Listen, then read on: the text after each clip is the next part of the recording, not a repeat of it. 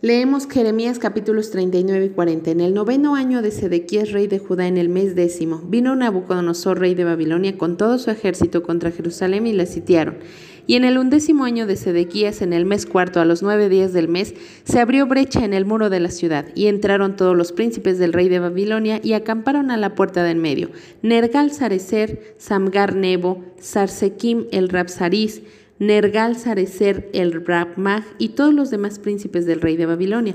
Y viéndolo Sedequías, rey de Judá, y todos los hombres de guerra, huyeron y salieron de noche de la ciudad por el camino del huerto del rey, por la puerta entre los dos muros, y salió el rey por el camino del Araba pero el ejército de los caldeos los siguió y alcanzaron a Sedequías en los llanos de Jericó y le tomaron y le hicieron subir a Ribla en tierra de Amad donde estaba Nabucodonosor, rey de Babilonia, y le sentenció.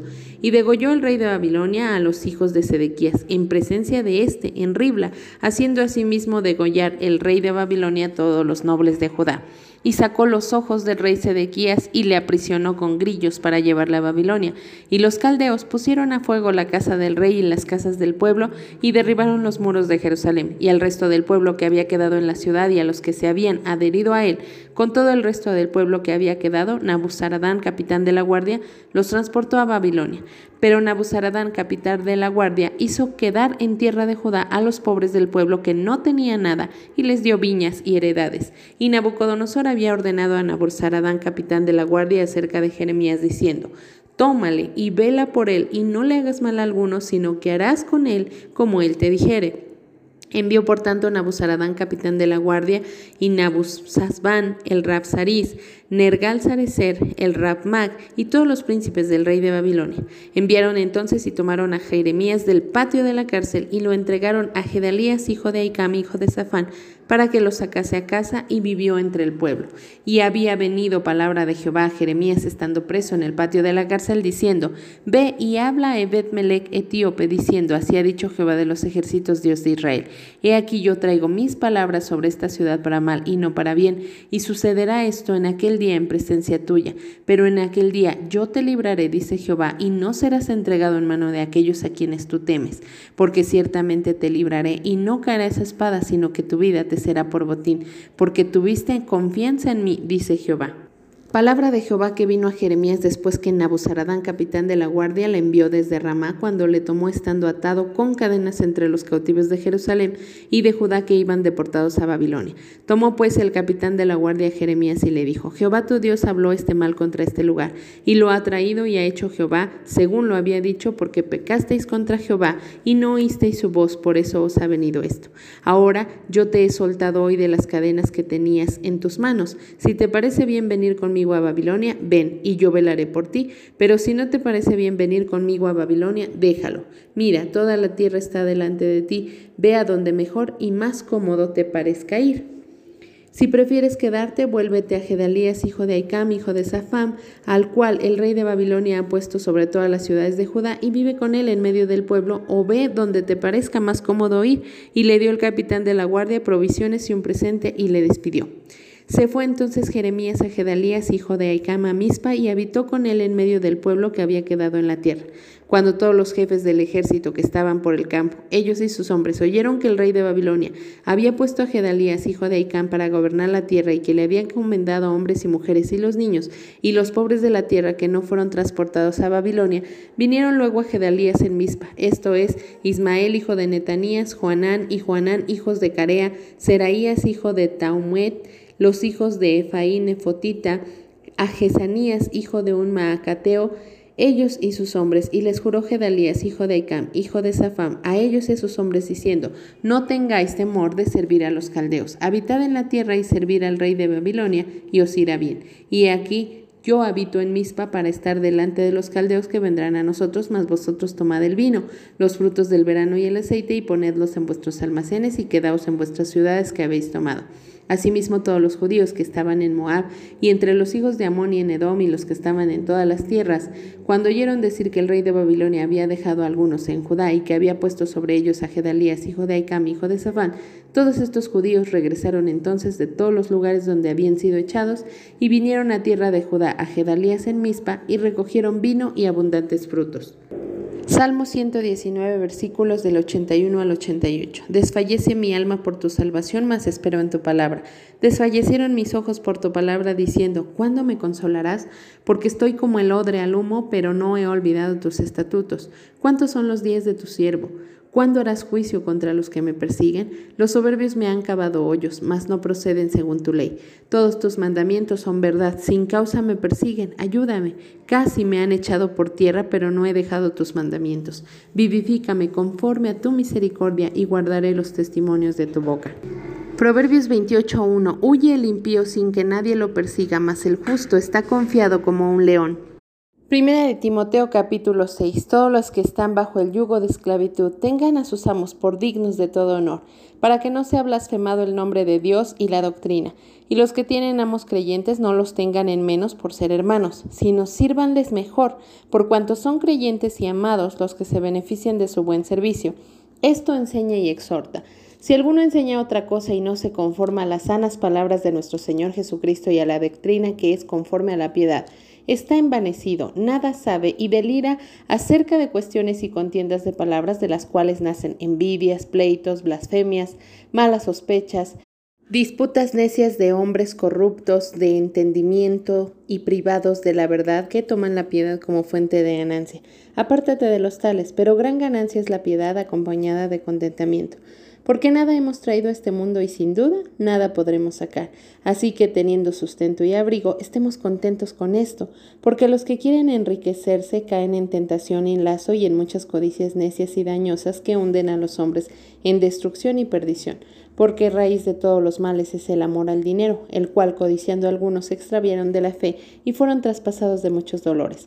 Mas tú, oh hombre de Dios, huye de estas cosas y sigue la justicia, la piedad, la fe, el amor, la paciencia, la mansedumbre. Pelea la buena batalla de la fe, echa mano de la vida eterna, a la cual asimismo fuiste llamado, habiendo hecho la buena profesión delante de muchos testigos.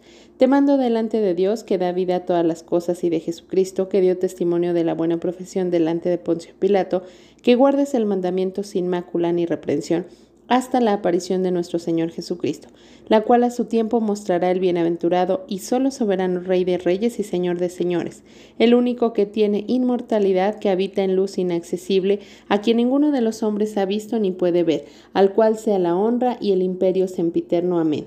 A los ricos de este siglo manda que no sean altivos ni pongan la esperanza en las riquezas, las cuales son inciertas, sino en el Dios vivo, que nos da todas las cosas en abundancia para que las disfrutemos que hagan bien, que sean ricos en buenas obras, dadivosos, generosos, atesorando para sí buen fundamento para lo porvenir, que echen mano de la vida eterna. Oh Timoteo, guarda lo que se te ha encomendado, evitando las profanas pláticas sobre cosas vanas y los argumentos de la falsamente llamada ciencia, la cual profesando algunos se desviaron de la fe. La gracia sea contigo. Amén. En nuestra lectura de hoy, 27 de octubre del 2020, continuamos estudiando el libro de Jeremías. Leemos capítulos 39 y 40. Y estos capítulos tienen lecciones muy importantes para nuestra vida. En primer lugar, la palabra de Dios siempre se cumple. El versículo 1 del capítulo 39 nos dice que finalmente Nabucodonosor, rey de Babilonia, entró con todo su ejército y la tomó. Esta era una profecía que Dios había venido advirtiendo, pero que nadie quiso creer. Y eso nos tiene que llevar a nuestra vida cotidiana. Dios ha dicho que Jesús va a volver por nosotros en las nubes. En un abrir y cerrar de ojos se dará eso. También ha profetizado acerca de la gran tribulación, de lo que va a pasar en esta tierra cuando Jesucristo venga a juzgar a las naciones. Y nosotros vivimos el día a día como si eso no fuera a suceder. Nos olvidamos de que hay profecías que aún faltan por cumplir, pero todas las que se dijeron en relación al pueblo de Dios y en relación a la venida de Jesucristo a nacer en un pesebre, se han cumplido al pie de la letra. ¿Qué nos haría pensar que las profecías que faltan no se van a cumplir? Claro que sí, y tenemos que vivir a la luz de ellas. Este rey Sedequías había sido advertido por Dios, había eh, tenido la oportunidad de cambiar el rumbo de su vida, pero no quiso. Y cuando vio al enemigo dentro, dice versículo 4, viéndolo Sedequías, rey de Judá, y todos los hombres de guerra huyeron. Ellos habían tomado la decisión de permanecer ahí, de no obedecer la voluntad de Dios, pero cuando vieron las consecuencias, querían huir de ellas y creían que habían ganado porque escaparon hasta los llanos de Jericó. Recordemos que Jericó era la primera ciudad que se veía después del río Jordán. Si ellos habían llegado hasta Jericó, una vez que hubiesen cruzado ese río Jordán, habrían estado a salvo. Y yo creo que pensaban, ya no nos van a alcanzar, estamos libres de las consecuencias. Pero no fue así, porque el rey de Babilonia los alcanzó, los trajo de vuelta, mató a todos los hijos de este hombre Sedequías frente a sus ojos y después le sacó los ojos se aseguró de que el último recuerdo que tuviera visible fuera a sus hijos muriendo degollados frente a él. Y entonces este hombre supo que había hecho mal y que nadie puede escapar a las consecuencias de su pecado. Nosotros tenemos esa naturaleza de que cuando vemos que las cosas se complican, entonces queremos buscar a Dios, como lo hizo este hombre Sedequías fue a consultar a Dios por medio del profeta Jeremías, pero no era para buscar su voluntad, sino para intentar ver si Dios le podía librar de las consecuencias y hacer que el rey Nabucodonosor se retirara de, querer atacar Jerusalén. Pero cuando vio que no, entonces él empezó a hacer una alianza con Egipto. Y esto debe hacernos reaccionar a cada uno de nosotros porque a veces cometemos deliberadamente el pecado creyendo, Dios me va a perdonar y entonces Él me va a librar de las consecuencias de mi pecado. Pero Dios es un Dios justo, que a su tiempo cumple su palabra y a su tiempo también trae la venganza sobre nuestras vidas. Si nosotros le hemos hecho daño a alguien, a su tiempo él traerá el juicio sobre nuestra vida. Por eso es que tenemos que ponernos a cuentas con Dios, por eso es que tenemos que escuchar su llamado y volver a Él para decirle, ¿qué quieres que yo haga? Hay algo que yo puedo hacer, porque tú conoces todas las cosas, Dios. Muéstrame que a Sedequías le habían mostrado cuál, era el camino para poder vivir, para poder eh, tener una vida diferente eh, y a Dios de su lado. Pero él no quiso, él quiso seguir caminando en, sus, eh, en su voluntad, en sus razonamientos y obviamente le fue muy mal. De la misma manera que Dios trae juicio y justicia para el malvado, también trae juicio y justicia para todo aquel que le sirve. Jeremías había sufrido a causa de hacer la voluntad de Dios. Lo llevaron preso y después unos hombres malvados lo aventaron en una cisterna llena de lodo con la intención de que se muriera de hambre o muriera ahogado. Seguramente Jeremías pensaba, si mi propio pueblo me hizo esto, ¿cuánto más me van a hacer los babilonios? Él ya había visto toda la devastación de su pueblo y él sabía que los enemigos eran crueles, él sabía que iba a morir, eso es lo que pensaba, pero Dios tenía otros planes de justicia para él el rey Nabucodonosor ordenó encarecidamente al capitán de su ejército que no le hiciera daño alguno a Jeremías y que le dejara decidir si quería ir a Babilonia o si quería quedarse. Eso es la justicia de Dios. Ese es el trato de Dios para todo aquel que hace su voluntad. Asimismo vemos la justicia de Dios para ese hombre Ebed Melech. Era un etíope que Dios utilizó para poder librar de la muerte a su siervo Jeremías. Cuando lo habían echado a la cisterna, este hombre etíope se atrevió a ir delante del rey. Estaba exponiendo su propia vida, porque esta era una decisión que el rey y los nobles habían tomado, pero él, confiando en Dios, como lo dice el versículo 18, se presentó ante el rey y le dijo, no está bien lo que han hecho porque el profeta morirá de hambre. Y entonces fue, lo sacó, tomó ropas viejas para no lastimar su piel y entonces lo pudo librar de la muerte. Y Dios trajo una recompensa para este hombre Ebed Melech. No era de parte del pueblo de Dios, sin embargo, Dios le dice, yo te libraré el día que Nabucodonosor entre a tomar la ciudad. Tu vida será tu botín tú habrás librado tu vida por lo que hiciste, por haber confiado en mí. Nos damos cuenta cómo Dios siempre trae una recompensa, tanto para el malo como para el que decide servirle, el que decide serle fiel. En el capítulo 40 vemos como una vez que Nabucodonosor entró y tomó la ciudad, dejó a cargo a un judío llamado Gedalías para reinar sobre ellos, sobre los pobres de la tierra y los que se habían pasado al ejército de Nabucodonosor. Sin embargo, el rey Sedequías había ordenado que nadie dejara pasarse más judíos al bando de los caldeos cuando todavía estaban en el asedio. Es decir, que hubo personas que creyeron a la palabra de Jeremías y que querían pasarse a los caldeos, pero fue el rey Sedequías el que se los impidió. Habían puesto capitanes a las puertas para que cualquiera que quisiera pasarse a los caldeos muriera o fuera encarcelado.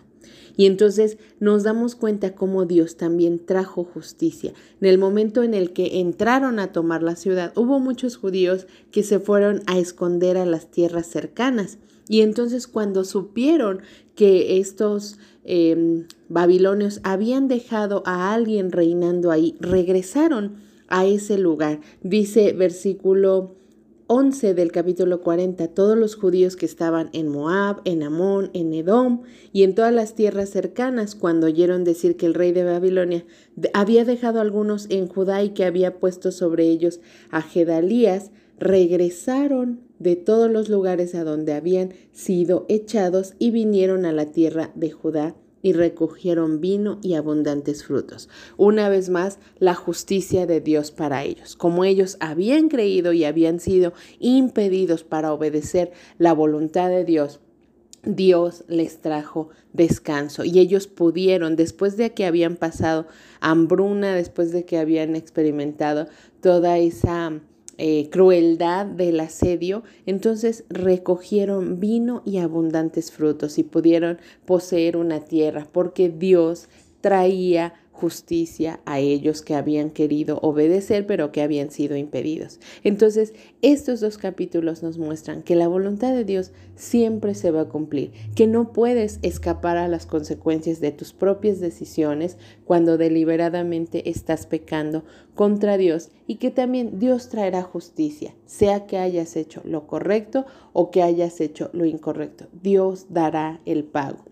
Por eso es que esta es una invitación para cada uno de nosotros a volvernos a Dios, a hacer lo correcto y a confiar absolutamente en Dios y en todas las promesas que nos ha dejado en su palabra. Que el Señor te bendiga.